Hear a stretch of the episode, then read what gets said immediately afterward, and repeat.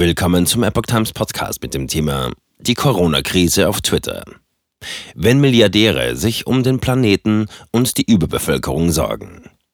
Ein Artikel von Patrick Reitler vom 4. Januar 2023. Robin Monotti, ein prominierter Kritiker der Corona-Politik, hat auf Twitter die international angestiegenen Schwangerschaftsprobleme mit einem Treffen prominenter Milliardäre vom Mai 2009 in Beziehung gesetzt. Twitter-Chef Elon Musk beantwortete den Tweet zum Milliardärstreffen mit zwei Ausrufezeichen. Am 24. Mai 2009 hatte die Zeitung The Times über ein privates Treffen von einigen der reichsten Prominenten Amerikas berichtet. Auf Einladung von Microsoft-Gründer Bill Gates sollen David Rockefeller Jr., die Investoren Warren Buffett und George Soros, der damalige New Yorker Bürgermeister Michael Bloomberg und die Medienstars Ted Turner und Oprah Winfrey heimlich konferiert haben. Sie hätten gemeinsam nach Wegen gesucht, wie das Wachstum der Weltbevölkerung verlangsamt und Verbesserungen in Gesundheit und Bildung beschleunigt werden könnten. Der Good Club sei bereit, Geld zu geben, um eine katastrophale ökologische, soziale und industrielle Bedrohung zu bekämpfen. Der Rest des Artikels liegt hinter einer Bezahlschranke. Sie waren sich einig, dass Überbevölkerung eine Priorität war. Der Londoner Architekt, Filmemacher, The Book of Vision und prominente Kritiker der internationalen Corona-Politik Robin Monotti veröffentlichte am 1. Januar 2023 auf Twitter den Link zum Times-Artikel. Sein Kommentar They gathered at the home of Sir Paul Nurse, a British Nobel Prize biochemist. They agreed that overpopulation was a priority. Zu Deutsch, Sie versammelten sich im Haus von Sir Paul Nurse, einem britischen Nobelpreis-Biochemiker. Sie waren sich einig, dass Überbevölkerung eine Priorität war. Musk Twitter-Chef Elon Musk reagierte auf Monottis Tweet mit zwei Ausrufezeichen. Musk hatte Monottis Twitter-Account erst kürzlich wieder freischalten lassen, nachdem der Account beinahe zwei Jahre lang gesperrt gewesen war, wie Monotti in einem Tweet vom 22. Dezember bestätigte. Milliardäre im Kampf gegen die Überbevölkerung.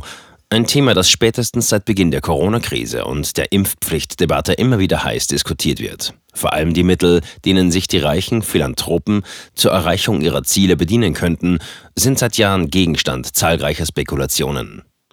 Angeheizt worden waren sie unter anderem durch eine Äußerung von Bill Gates aus dem Jahr 2010. Der Milliardär sagte damals in einer TED-Talk-Rede zum Thema CO2-Verringerung, Heute leben 6,8 Milliarden Menschen auf der Welt. Es geht auf etwa 9 Milliarden zu. Wenn wir sehr erfolgreich mit neuen Impfstoffen, der Gesundheitsversorgung und Reproduktionsmedizin sind, könnten wir das wohl um 10 bis 15 Prozent senken. Aber zurzeit sehen wir eine Steigung um 1,3. Unbestritten ist, Bill Gates sieht den Ausstoß von Kohlendioxid durch den Menschen eigenen Aussagen zufolge als große Gefahr für den Planeten Erde. Ein weiterer Anstieg der Population würde das Problem verschärfen. Deshalb wollen Gates und viele seiner Milliardärskollegen nicht, dass die Weltbevölkerung weiter ansteigt. Und genau darum dreht er sich nach Auffassung von Robin Monotti das von Gates organisierte Treffen des Good Club vom Mai 2009. Gates wollte sieben Milliarden Menschen impfen. Elf Jahre später, am 20. April 2020, führte Tagesthemenmoderator Ingo Zamperoni ein Interview, in dem er Bill Gates fast zehn Minuten für seine Antworten einräumte. Gates warnte damals vor besonders hohen Infektions- und Sterberaten in Entwicklungsländern, forderte die schnelle Entwicklung eines Corona-Impfstoffes und kündigte an, diesen sieben Milliarden Menschen verabreichen zu wollen. Dazu bedürfe es einer gemeinsamen globalen Anstrengung, so Gates. Wie glaubwürdig aber sind Menschen, die über Bevölkerungsreduktionsprogramme nachdenken, zugleich aber als strikte Verfechter von Covid-19-Schutzmaßnahmen und Corona-Impfkampagnen auftreten, angeblich um damit Menschenleben zu retten? Diese Frage treibt Kritiker wie Robin Monotti seit Jahren um. Steigerungsraten bei Tod und Krankheit. Nun, Drei Jahre nach Beginn der Corona-Krise kommen mehr und mehr Informationen ans Licht, die mit Übersterblichkeit oder dem Anstieg lebensbedrohender Krankheiten zu tun haben. Steigerungsraten, die womöglich weniger mit dem Coronavirus als mit den Schutzmaßnahmen und Massenimpfungen zu tun haben könnten. In Deutschland beispielsweise gewann diese Frage im Zuge der Präsentation einer KBV-Datenanalyse durch den Informatiker Tom Lausen am 12. Dezember 2022 in den Räumlichkeiten der AfD-Fraktion neue Brisanz. Bestimmte Krankheitsbilder und plötzliche und unerwartete Todesfälle waren nicht im ersten Corona-Jahr übermäßig festgestellt worden, sondern erst kurz nach Beginn der Impfungen ab dem ersten Quartal 2021. Rückgang der Geburtenraten. Robin Monotti verweist in seinem zweiten Posting seines Twitter-Threads zum Treffen des amerikanischen Milliardärsclubs auf andere Daten, die ähnlich wie Lausens Beobachtungen interpretiert werden könnten, nämlich einen Rückgang der Anzahl schwangerer Frauen in Israel seit Februar 2021, unmittelbar nach Beginn der Covid-19-Impfung. Monotti verweist dazu auf einen Artikel im israelischen Online-Portal Realtime Magazine. Darin ist die Rede von dem Systemanalytiker David Schultmann, der ähnlich wie Tom Lausen unter Berufung auf die Informationsfreiheit am 6. April 2022 einen Antrag auf Herausgabe bestimmter Daten des israelischen Gesundheitssystems gestellt hatte. Zunächst sei Schultmans Antrag mit Verweis auf das Berufsgeheimnis des Fonds abgelehnt worden, dann aber habe eine der großen Krankenkassen des Landes namens Maccabi ihre Daten freigegeben. Schuldmans Auswertung der Maccabi-Datenbasis habe zu dem Ergebnis geführt, dass noch zu Beginn des Jahres 2021 19.564 Frauen gezählt wurden, die sich in ihrem ersten Schwangerschaftstrimester befunden hätten, was einen absoluten Spitzenwert markiert habe. Entgegen dem klaren Aufwärtstrend der vorangegangenen Monate sei diese Zahl aber nicht mehr weiter gestiegen, sondern bis April 2021 plötzlich um 1471 Fälle auf nur noch 18.093 minus 7,5 Prozent gesunken.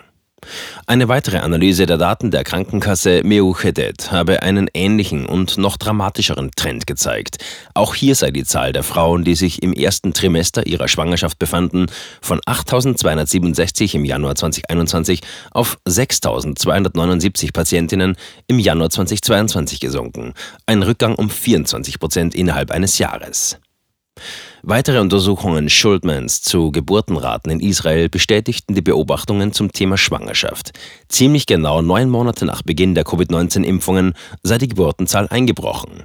Nach Daten des Central Bureau of Statistics seien im gesamten Jahr 2022 nur noch 178.000 Babys in Israel geboren worden, verglichen mit 184.000 im Jahr 2021.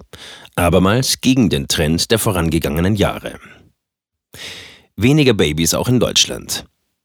In Deutschland, in der Schweiz und in anderen europäischen Ländern habe sich ein ähnlicher Trend abgezeichnet. In einer im August 2022 veröffentlichten Studie untersuchten Analysten aus Deutschland Daten aus 19 europäischen Ländern und stellten einen Rückgang der Geburten um 7 Prozent fest. Das bedeutet 110.059 weniger Geburten im ersten Halbjahr 2022 im Vergleich zum Durchschnitt für ähnliche Zeiträume in den Jahren 2019 bis 2021, heißt es im Realtime Magazine Artikel. Die Studie berichtete von einem Rückgang der Geburtenrate um mehr als 10 Prozent in fünf Ländern. Den höchsten Rückgang habe Rumänien mit 18,8 Prozent verzeichnet. Das Realtime Magazine weiter. Dieses sehr alarmierende Signal kann nicht durch Covid-19-Infektionen erklärt werden, folgerten die Forscher. Der Zusammenhang mit der Impfkampagne und der damaligen Situation legt nahe, dass die Impfung physiologische Einflüsse auf die Fruchtbarkeit von Frauen oder Männern hatte. Zudem gäbe es immer mehr Hinweise darauf, dass die Störungen des Menstruationszyklus nach Covid-19-Impfstoffen, die weltweit gemeldet wurden, nicht kurzfristig und vorübergehend sind, wie die Gesundheitsbehörden zu behaupten versuchten, sondern tatsächlich langfristig und viele Monate andauern. Israelischer Professor warnte Ministerium.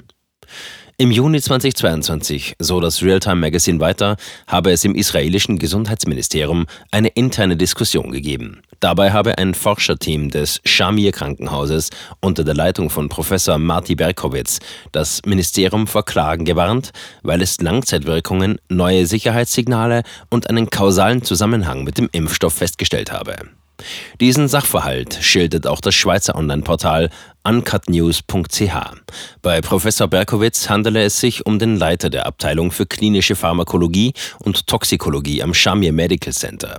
Er sei der Leiter des Forschungsteams, das vom israelischen Gesundheitsministerium IMOH mit der Untersuchung der Sicherheit des Impfstoffs Covid-19 beauftragt worden sei. BIB Frauen haben Kinderwunsch zurückgestellt. Die Tagesschau hat im September 2022 einen Geburtenrückgang für Deutschland unter Verweis auf das Bundesinstitut für Bevölkerungsforschung BIB mit einem Minus von mehr als 10 Prozent bestätigt, nannte als eine wesentliche Ursache allerdings die Vermutung des BIB, dass Frauen beim Start der Corona-Impfkampagne im Frühjahr 2021 ihren Kinderwunsch zunächst zurückgestellt hätten. Martin Bouillard, der Forschungsdirektor am BIB, habe gesagt, es ist plausibel, dass sich manche Frauen erst impfen lassen wollten, bevor sie schwanger werden. Im Mai 2022 habe sich zudem wieder eine leichte Erholung der Geburtenziffer abgezeichnet, so die Tagesschau. Betrachtet man jedoch die zugrunde liegende Studie anstatt der Pressemitteilung des BIB, kommen Zweifel an dieser Erklärung auf und ein zeitlicher Zusammenhang zwischen dem Beginn der Impfungen und Rückgang der Geburtenziffer ist nicht von der Hand zu weisen. Covid-19 scheint laut Studie keine Auswirkungen auf die Fruchtbarkeit gehabt zu haben. Die Geburtenziffer zeigt sich von der 7-Tage-Inzidenz nahezu unbeeindruckt. Im Gegensatz dazu spiegeln sich die Maßnahmen deutlich wider. Einerseits als Erhöhung der Geburten, etwa neun Monate nach verstärkter Kurzarbeit, andererseits als deutliche Senke, neun Monate nach vielen Impfungen. Ähnliche Zusammenhänge zeigen sich in Schweden.